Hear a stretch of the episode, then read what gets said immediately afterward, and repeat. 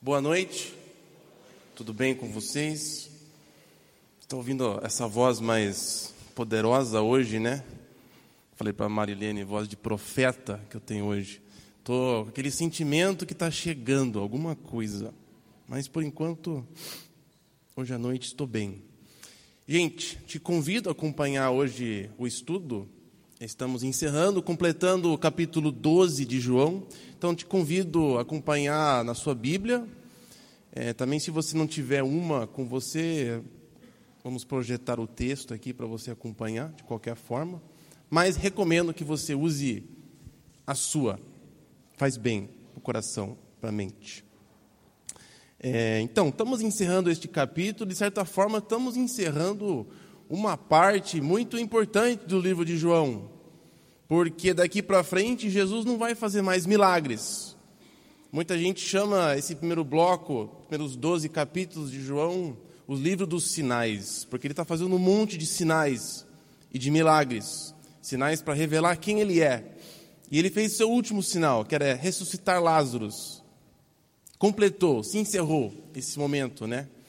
E é interessante porque o cara, Jesus, não devia talvez falar cara, mas a pessoa, Jesus, ele é morto. A gente conhece a história disso, né? Que ele acaba morrendo. É interessante se pensar sobre isso, né? Ele fez tanta coisa boa, curou tantas pessoas, levantou mortos. Como é que um cara desse acaba sendo morto? Por que, que tantas pessoas ficaram bravas com eles? Por que, que o seu próprio bairro, Jesus teve que condenar, não aceitou ele? Que, que aconteceu, né? Uma pessoa receber tanto ódio, ser traído, por que isso? Então, parte da, do nosso texto hoje, que a gente está lendo, João está tentando responder, explicar isso. Por que, que Jesus foi rejeitado? O que, que aconteceu? O que, que houve? Então, esse será o nosso trajetório, a trajetória de hoje. Vamos orar e aí começaremos lendo o texto junto. Vamos orar. Senhor, ah, entregamos este tempo nas tuas mãos e pedimos a tua ajuda para ajudar a gente a compreender melhor. Sabemos que sem a ajuda do teu espírito é difícil de compreender as coisas da tua palavra. Então, nos ensine e, por favor, direcione este tempo em nome de Jesus. Amém. Então estamos completando, né, este trecho. Nós vamos começar, né, do versículo 37, mas antes disso, só algumas palavras iniciais de coisas que vimos semana passada, que ajuda a gente a lembrar um pouco do que a gente está falando, do assunto, para a gente não perder, pegar um pouco de embalo, né? Então, é, tá, seguir ali o versículo 23, né? Jesus fala que chegou, a hora. Este é o momento, né? A minha vida toda está caminhando para este momento decisivo da minha vida, como também da história humana.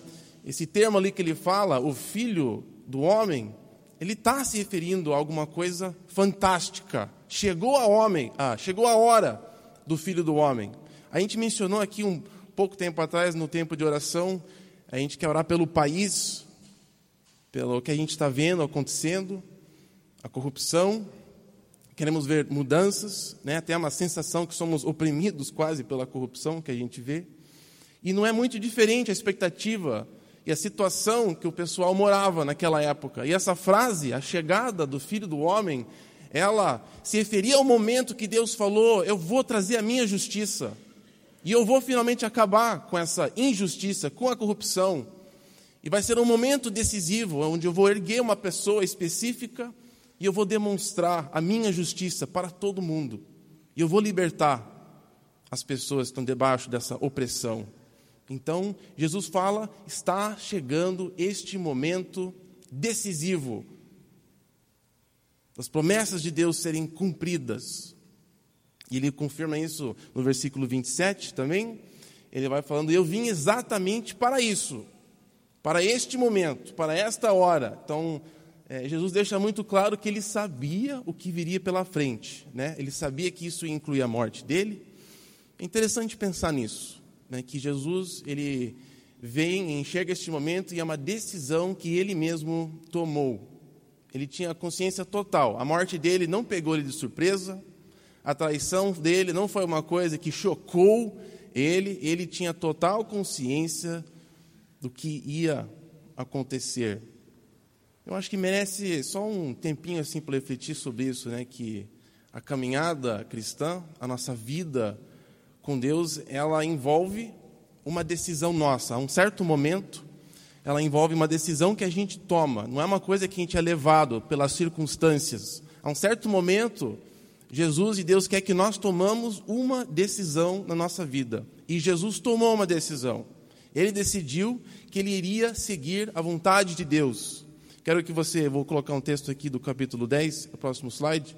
Jesus fala assim: Por isso é o que o Pai me ama, porque eu dou a minha vida para retomá-la. Ninguém a tira de mim, mas eu a dou por minha espontânea vontade. Tenho autoridade para dá-la e para retomá-la.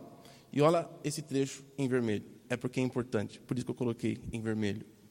Esta ordem recebi do meu Pai esse mandamento, essa instrução de vir aqui e morrer, eu estou obedecendo o meu Pai. Jesus tomou a decisão que ele iria obedecer à vontade de Deus na sua vida.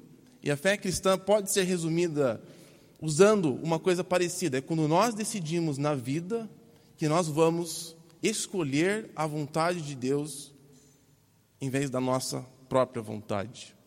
E a gente, naturalmente, a gente não faz isso. Nós somos criaturas que naturalmente escolhem o caminho mais fácil, o caminho mais confortável. Eu sou o primeiro a dizer que se eu tiver que escolher no meio da noite, né, se eu precisar acordar usar o banheiro, eu vou escolher o banheiro mais próximo, mais rápido, mais confortável. Eu digo que se estiver no trânsito e tiver um caminho melhor, eu vou escolher o caminho mais rápido, mais fácil para mim. Se eu estiver pensando na minha vida, na carreira, no trabalho, eu vou escolher o caminho mais rápido e mais fácil. É, a gente nasce com um pouco disso. Nós vamos sempre escolher o que nós achamos que é melhor para nós mesmos, né? E a vida cristã ela bate muito forte com isso. Ah, tem momentos que nós vamos decidir a escolher a vontade de Deus para nossa vida e não a qual às vezes a gente enxerga que é melhor para nós. É quando nós mudamos e deixamos Deus tomar essa decisão na nossa vida. E foi isso que Jesus fez, e é para nessa direção que ele está caminhando. Então, seguimos e temos um exemplo disso na vida dele. E aí, o versículo 31, ele diz assim: E essa hora, este momento, é a hora de ser julgado este mundo. Como eu falei, a chegada era o momento que eles estavam esperando, onde que Deus ia acertar as contas com todo mundo. E Jesus disse sim, e este momento está chegando agora. Ele fala: Deus vai julgar este mundo aqui, nessa hora. Inclusive, ele fala: agora vai ser expulso o príncipe, o príncipe, o príncipe deste mundo. Queria pensar um pouco sobre isso, né? O que, que ele está se referindo aqui, para a gente entender o que vem mais tarde, essa essa situação, a gente precisa algumas perguntas, né? Por que, que Jesus está falando que a morte dele agora vai ser um julgamento? Por que, que ele está dizendo que a morte dele, que vai acontecer agora, vai expulsar o príncipe, o governante? Como que isso funciona? Então, a primeira pergunta é quem que é o príncipe que ele está se referindo? Então, o primeiro versículo que a gente vê ali, é, João também fala em outro lugar, que o mundo todo está sob controle do maligno. A gente chama também ele do diabo, Satanás. Então, o príncipe, aquele que governa este mundo, supostamente, o sistema, o jeito que as coisas funcionam. Jesus fala: tem alguém aqui que Deus deu autoridade, né? E chama ele do maligno. Próxima referência. O que, que esse cara faz? O maligno. 2 Coríntios fala que o Deus desta era cegou o entendimento dos descrentes, para que não vejam a luz do Evangelho. Quem estava participando hoje de manhã vai, vai ter muita coisa hoje que vai combinar é, com a que a gente discutiu. E o que Jesus está falando é que esse príncipe, esse governante, Satanás, e essa função dele de enganar as pessoas, deixar as pessoas cegas para a verdade, acabou isso. Não vai acontecer mais. Chega. A hora chegou de eu resolver isso. De uma vez para sempre. O trabalho de Satanás, um dos trabalhos primários dele é de enganar, de mentir. E aqui diz o trecho em 2 Coríntios que ele cega as pessoas para elas não enxergarem a verdade. Interessante isso, né? Que uma implicação disso é que as, as religiões ao contrário, as filosofias contrárias ao que a gente vê escrito aqui na palavra de Deus, da nossa fé, elas têm uma origem, uma fonte diabólica.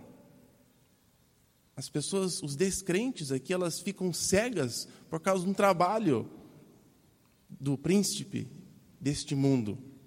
Então, esse trabalho de deixar as pessoas cegas, enganadas, no escuro, Jesus está falando, agora acabou. E com este momento, com a minha morte, ele será derrotado. Próximo slide, por favor.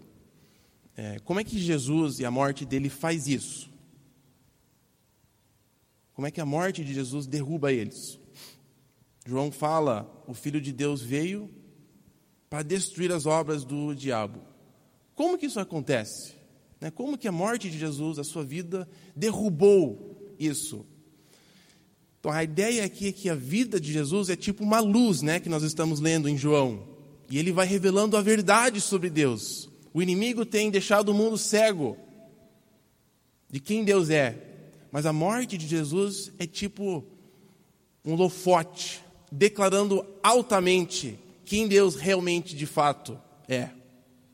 Na morte de Jesus, a gente vê muito forte a declaração de Deus através da vida de Jesus, que sim, Deus é justo, totalmente justo. Então, quando Deus deixa o seu filho morrer, ou de fato mata o seu filho, ele está mostrando que Deus é justo e ele tem que punir, que ninguém vai sair impune. Deus vai acertar todas as contas. E a morte de Jesus é prova disso. Deus vai acertar as contas. E a mentira de Satanás é que não tem consequências das nossas ações. Né? Que os, a, a, quando a gente desobedece, é uma vida que não reconhece a Deus, não tem consequência tão grande. Isso é uma mentira. E a morte de Jesus mostra que ele tinha que morrer. Sangue inocente precisa ser derramado para cobrir os nossos pecados. Então, uma coisa que a morte de Jesus declara muito alto é isso: Deus é totalmente justo. É impossível ele deixar alguma coisa impune. A outra coisa que a morte de Jesus deixa muito claro, ela declara na escuridão, é que mesmo Deus sendo totalmente justo, ele é misericordioso. Ele não quer deixar as pessoas nessa situação, ele é misericordioso, amoroso. Ele está disposto a pagar o preço. Está totalmente disposto a fazer tudo possível por nós, que Ele nos ama. A mentira de Satanás é que talvez Deus é um Deus longe. Se Deus existe, né? Ele é um Deus que não se importa muito com a minha vida, não está não tá aqui, não é presente, e a morte de Jesus, aquele momento na cruz, ela declara que isso não é verdade. Deus está com a gente. Deus está muito presente. Ele não explica tudo, mas Ele está disposto a sofrer junto com a gente, inclusive sofrer no nosso lugar, se for o caso. Foi o caso. Então a vida dele, de Jesus, ela declara isso na escuridão. Ela fala abertamente para nós quem Deus é, que tipo de Deus Ele é. O inimigo quer que a gente pense que Deus esquece às vezes de nós, né? Que quando a gente sofre é Deus tipo esquecendo, ele ficou distraído com um anjo, estava olhando um outro universo, esqueceu da gente aqui. E fiquei doente. Deus meio que esqueceu. Isso é uma mentira. E Jesus, na sua vida, ele deixa isso muito claro que não tem nenhum fio do nosso cabelo, os poucos que eu tô, agora tenho, que Deus não sabe, né? Tem até numerado essas coisas. Eu acho isso um absurdo. Se fosse só eu que Deus fizesse isso, já seria incrível, mas por todo mundo, os bilhões de pessoas, as bilhões de pessoas que a gente tem na Terra, e Deus sabendo de todo, todo o detalhe da nossa vida, Jesus, ele é uma grande luz no mundo. Foi, continua sendo, nos ensinando quem Deus é. Então a morte dele é uma derrota, porque Deus agora finalmente está claramente visto Naquela cruz, pendurado, ele revela ao ponto que ele está disposto a ir para encontrar com você. Que não tem coisa que você fez, onde você está agora, que é tão distante, tão terrível, que ele não está disposto a encontrar com você na sua vida. E essas mentiras do Satanás, elas são expostas como mentiras na vida de Jesus. Então, assim, é uma das formas né, que a morte de Jesus é uma vitória sobre o inimigo, que deixa, deixa as pessoas cegas.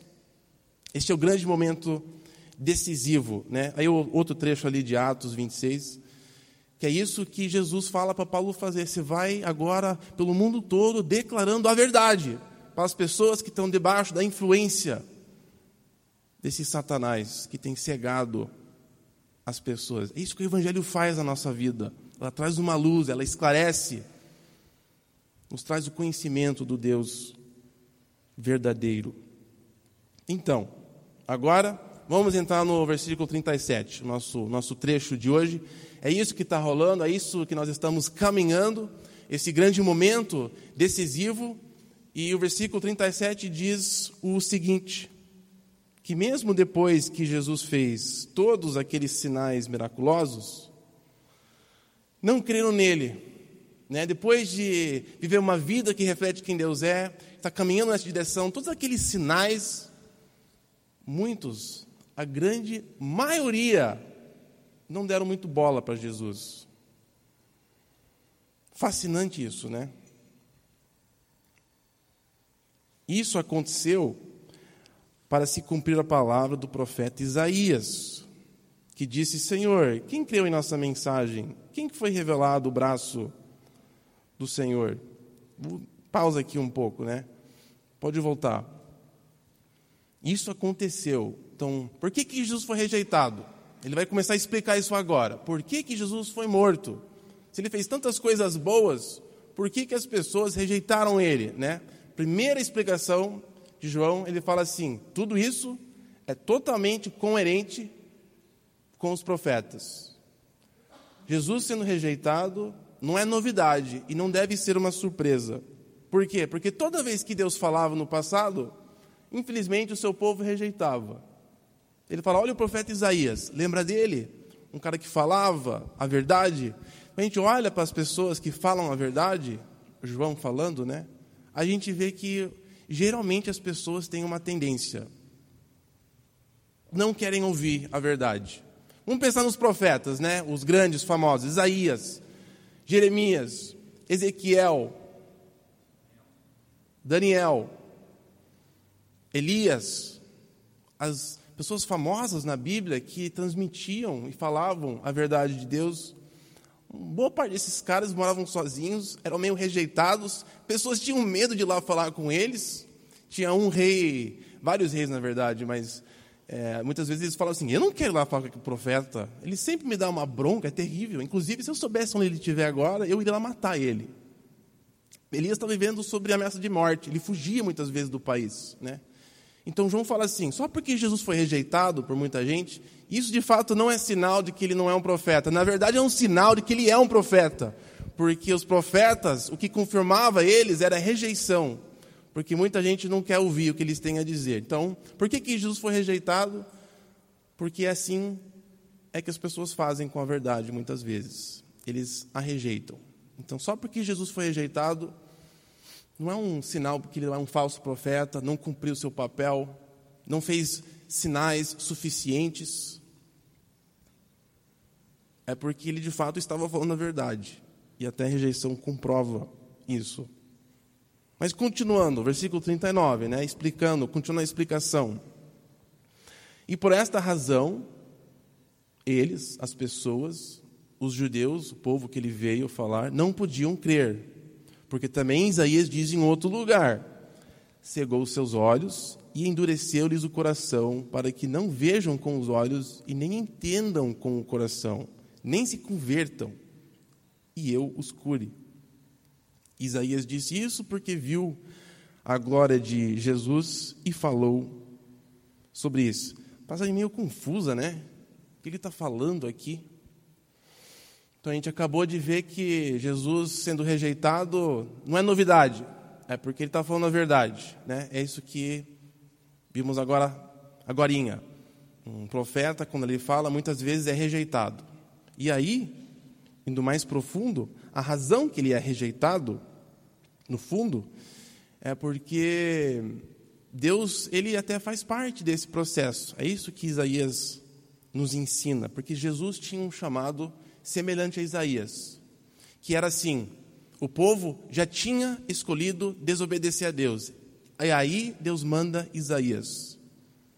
E o chamado de Isaías não foi primariamente de resgatar ou de libertar o povo. Infelizmente, foi de falar mais verdades. Ia trazer um coração mais duro, um chamado de um profeta, em primeiro lugar, na Bíblia, é de falar a verdade. E o resultado maior é sempre: não quero isso, das pessoas.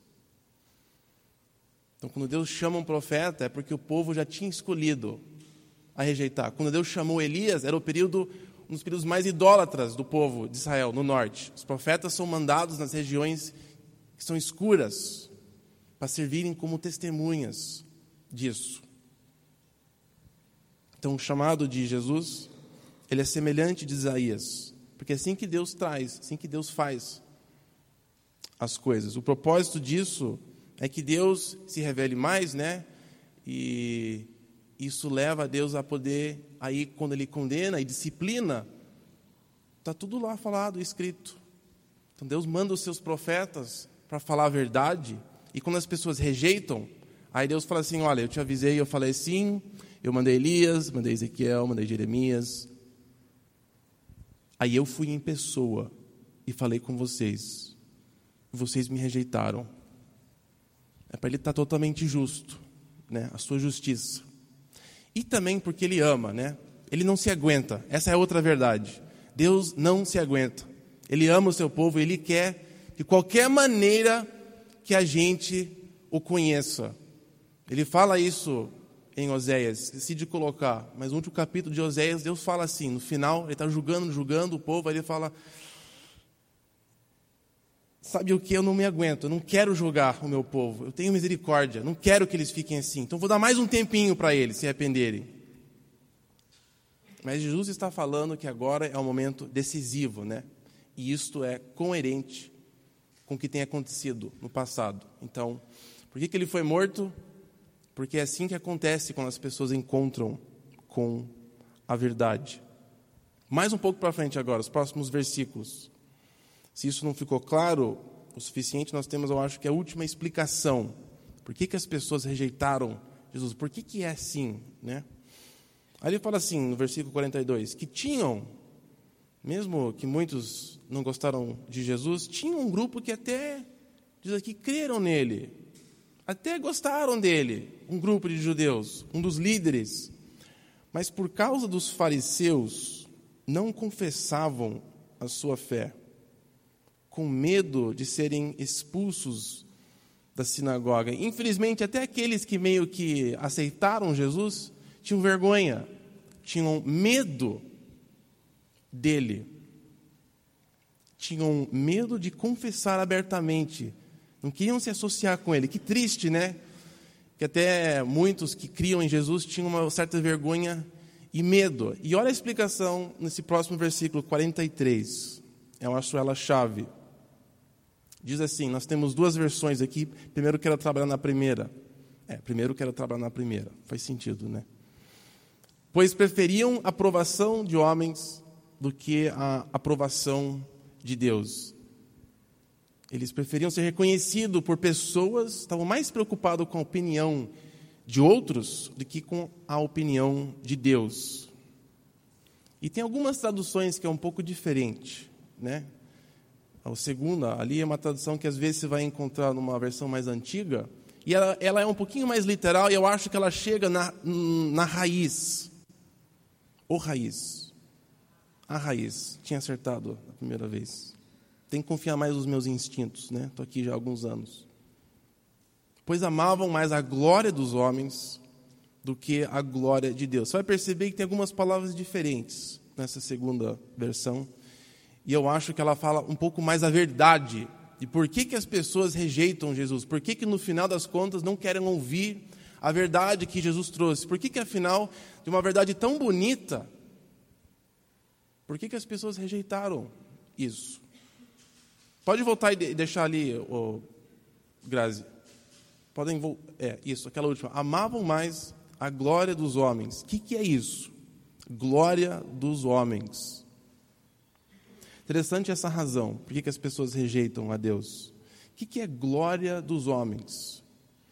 Estava pensando como explicar isso um pouco. Glória dos homens, vamos pensar assim: é as coisas que os homens glorificam, coisas que a gente exalta, coisas que nós achamos que merecem é, nossa, nosso esforço para alcançar, coisas que merecem o nosso dinheiro, o nosso tempo, para a gente obter. Quais são coisas que a sociedade, os homens, glorificam? Estava né? pensando para mim mesmo é, sobre isso hoje. Primeira coisa que me vem à mente é sempre ilustrações esportivas. Né? Mas uma das coisas que a gente glorifica, a gente glorifica habilidades que pessoas têm no esporte. Olha o tamanho né, do comércio do esporte. Quanto que a gente paga para assistir umas pessoas correndo atrás de uma bolinha? Eu sei que é ridículo, não estou zoando porque eu também curto. Quanto que a gente paga para ter uma, uma camiseta, né, que tem um nome de alguém que não é nem nosso nome? Engraçado isso. Mas o quanto que a gente fica fascinado com a habilidade de um cara correr rápido. Olha como o cara corre rápido. O cara está correndo. Mas a gente fica fascinado né? O jeito que o cara lança, eu fico, eu curto bastante futebol americano e eu fico fascinado com a velocidade que o cara lança daquela bola. Como é que o cara acerta? E o outro cara corre e pega. São coisas tão simples, né? A gente fica, nossa, aquilo é incrível. Eu pagaria tanto para ir lá assistir o cara fazer isso. A gente glorifica habilidades físicas, a gente glorifica a forma do corpo. A gente olha assim, ó, para ficar desse tamanho eu estou disposto a pagar, eu estou ah, disposto a gastar o dinheiro que eu trabalhei duro para obter, para eu trabalhar mais duro e alguém me forçar a trabalhar mais para mim ficar com um corpo diferente. Às vezes um pouco diferente, às vezes bastante diferente, mas a gente está disposto, né? O que, que os homens glorificam? Habilidades, eles glorificam o tipo de corpo que a gente tem, eles colocam isso aqui é uma coisa que vale a pena você se esforçar, se matar até para você obter. Vale a pena também o quê? Vale a pena você se esforçar, trabalhar para você obter a capacidade de obter mais coisas, dinheiro. Vale a pena você se esforçar, tudo for necessário para você ter mais dinheiro. Vale a pena você se esforçar para que outras pessoas acham que você tem mais dinheiro também que, que os homens glorificam? Ter coisas. A gente glorifica pessoas que têm coisas, né? Olha aquele cara, aquele cara mora naquele lugar, tem aquela, aquela roupa, tem aquele carro.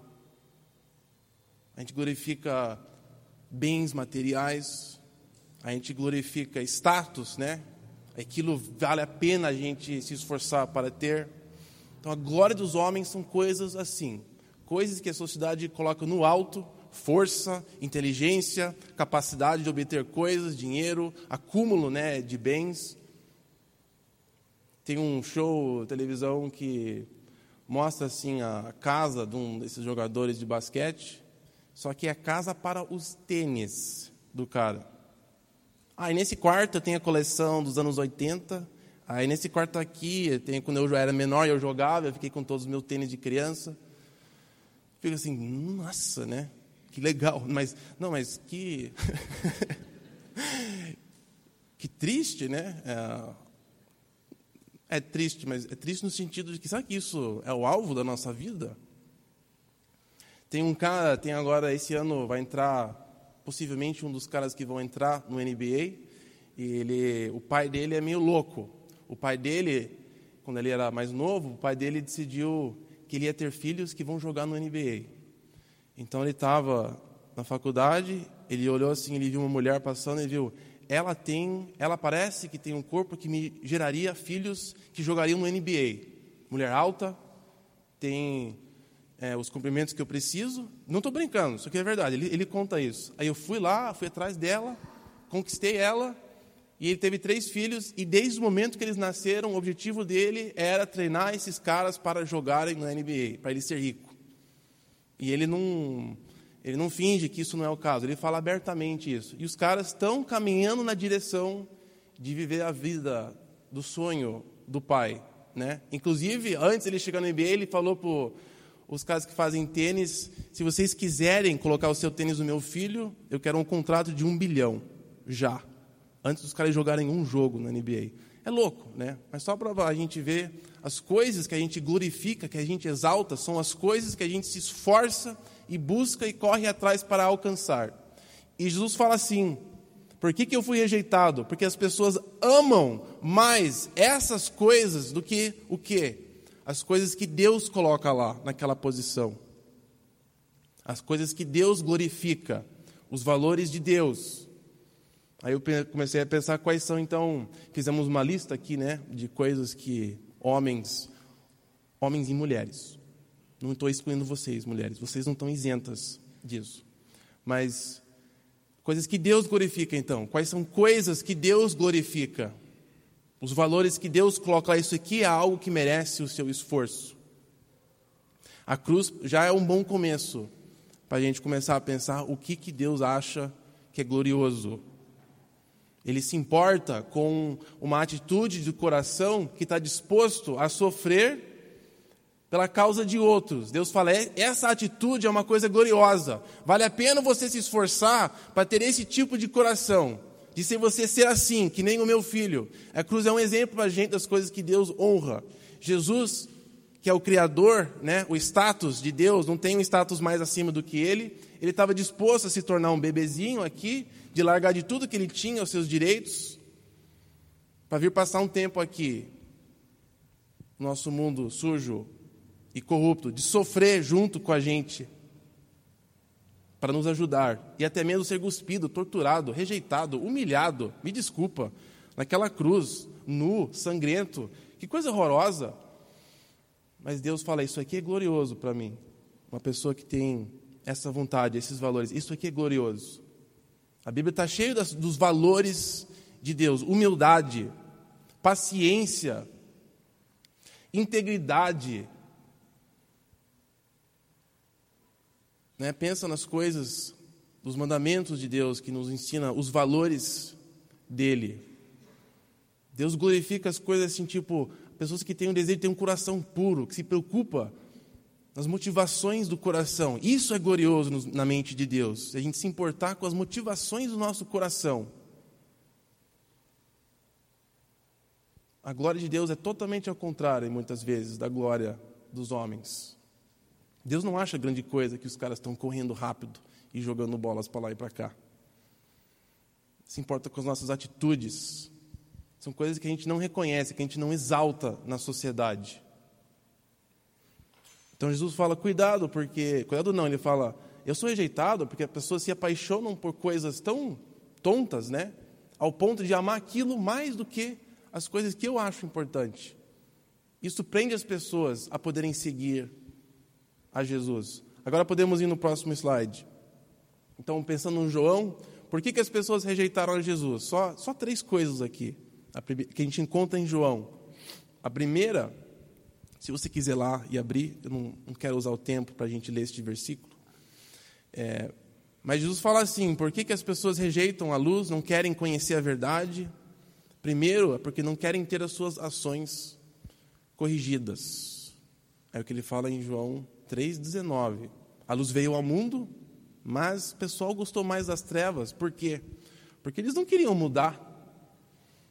Sabe que Jesus é rejeitado, foi rejeitado e continua sendo rejeitado hoje por causa disso. Simplesmente, eu não quero ter que mudar a minha vida. Eu já estou meio velhinho, o jeito que eu estou está bom. Eu não estou muito afim de ter que mudar as minhas atitudes, comportamento. Não quero, não quero e não preciso disso. Triste isso. Tudo que Jesus fez e sofreu, e a pessoa, é, tá bom, legal. No Natal eu vou ver lá, legal. Vou lá na igreja no Natal, beleza mas não é grande coisa para mim. Segunda coisa, por que, que as pessoas rejeitam? Por que, que ele foi rejeitado? Essa eu acho muito interessante.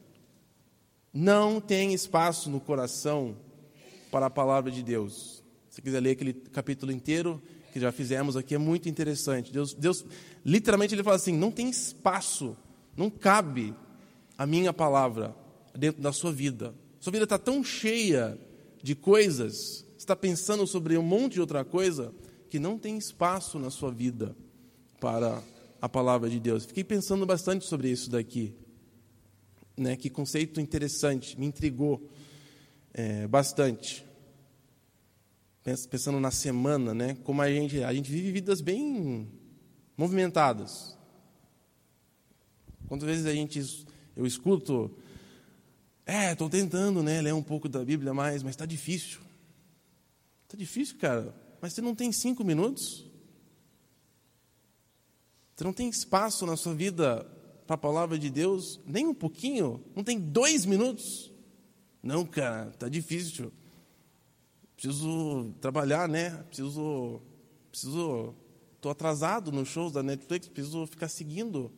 Eu não tenho tempo para isso. Interessante que Jesus fala que pessoas rejeitam ele porque não tem espaço no coração a palavra dele. E serve de aviso para a gente.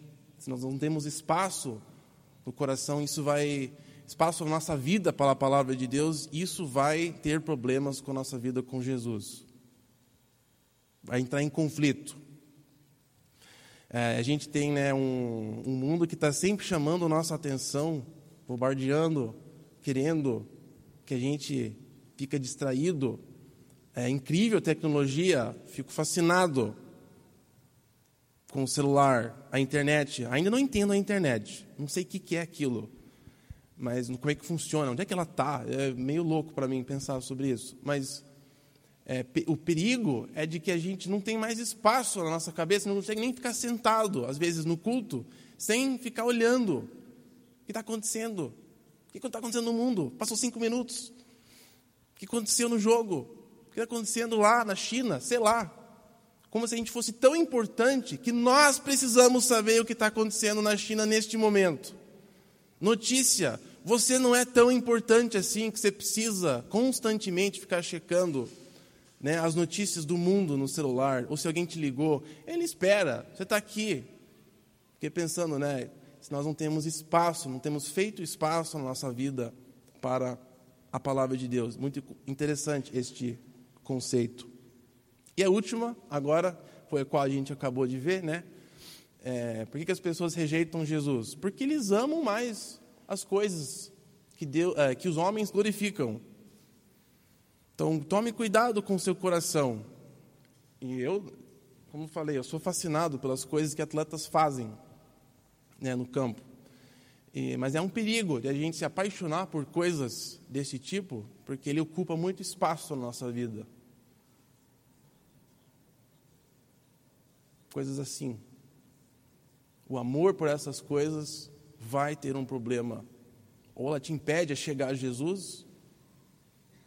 Imagina, imagine isso, amor por coisas assim, impedir você conhecer o Deus do universo, impedir você a conhecer vida eterna. Isso é triste. Porque você quer assistir um jogo, está disposto a ignorar Jesus. Pensando assim é ridículo, né? Mas a minha dificuldade é que os jogos que eu gosto de assistir, o meu time só joga quatro, quatro meses no ano. Isso já é difícil. Eu tenho acesso aos jogos passados, gravados na internet, se eu queria assistir. Mas os jogos é só a temporada é só quatro meses do ano. E o jogo é sempre no domingo. Muitas vezes nesse horário. Na verdade, não. Começa e aí a, o segundo tempo é na hora do culto.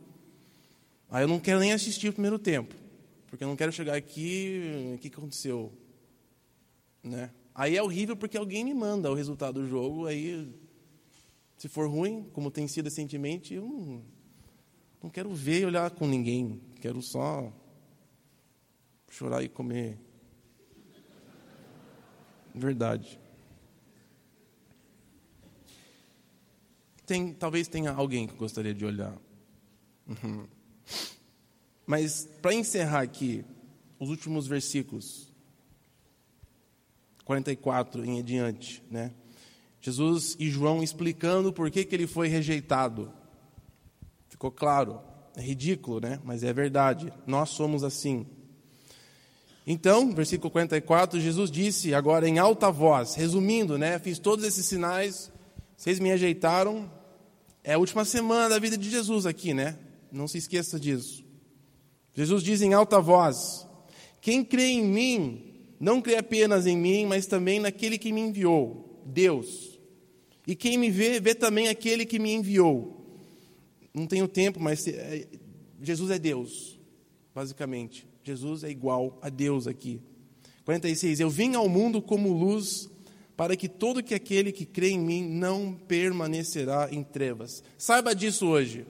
A intenção de Jesus, a razão que ele veio, a razão que ele estava disposto a morrer e sofrer daquele jeito, é que ele queria que você tivesse vida, que você saísse da ignorância, das trevas, e que você entrasse na luz, que você conhecesse de verdade quem Deus é. Essa é a intenção dele ter vindo. Este era o propósito, o alvo dele foi isso. É isso que ele queria que acontecesse com todo mundo. É isso que Deus quer com todos.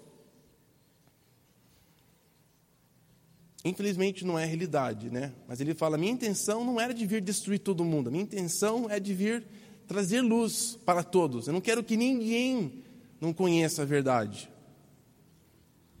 Vamos encerrar aqui, versículos 47 a, 40, a 50.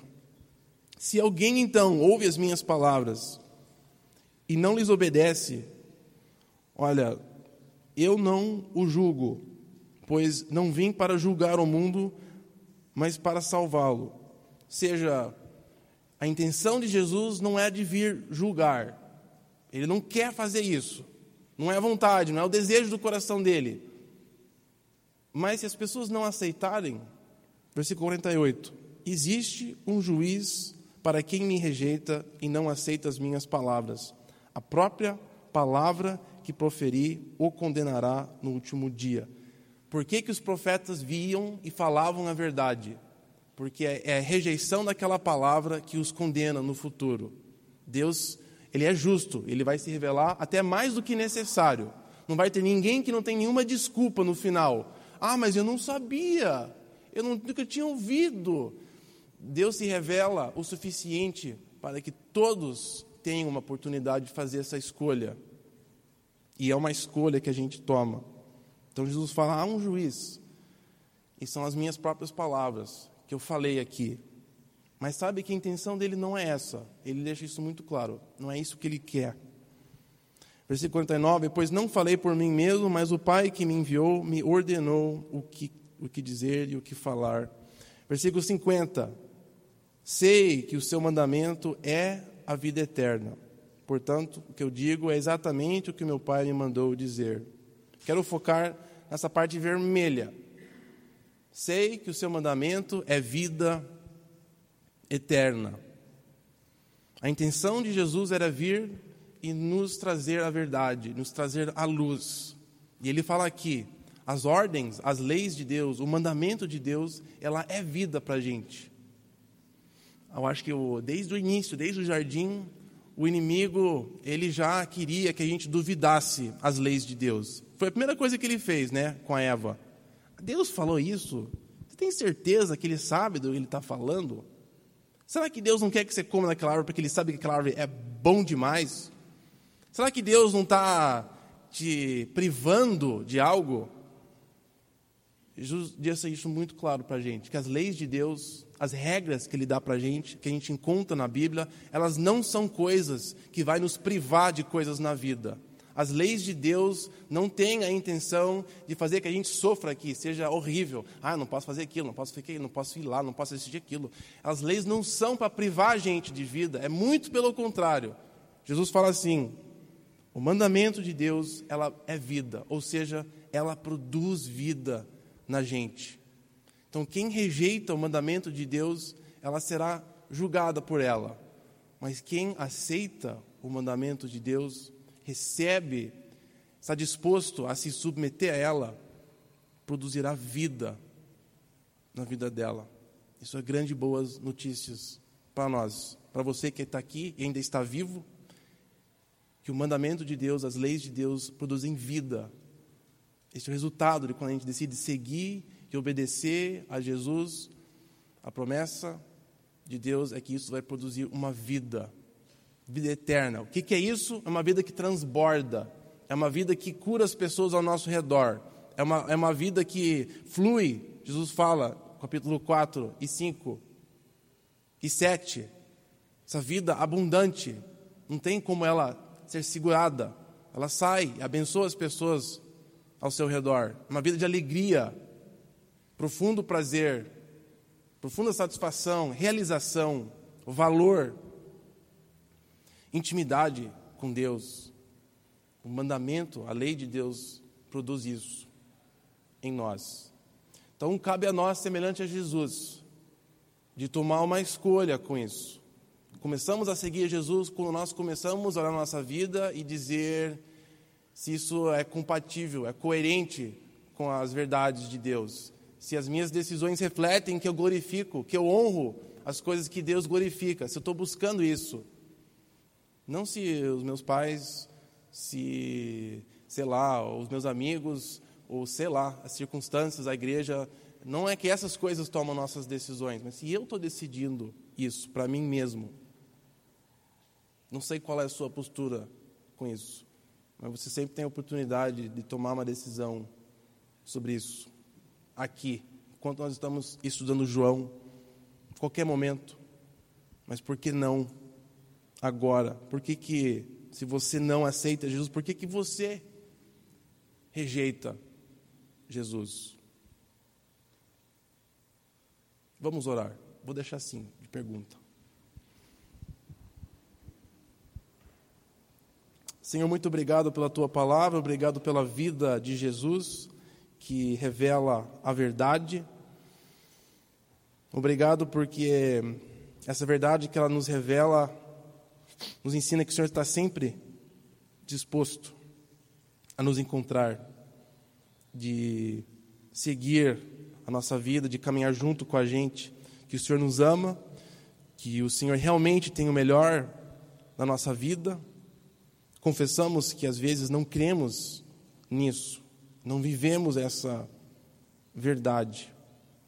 Mas obrigado pela cruz que nos relembra vez após vez, semana após semana, dessas verdades tão profundas e maravilhosas. Que o teu filho seja honrado através da nossa vida. E aqui neste momento, que através de músicas, através de oração, que o nome dele seja engrandecido. Em nome de Jesus. Amém.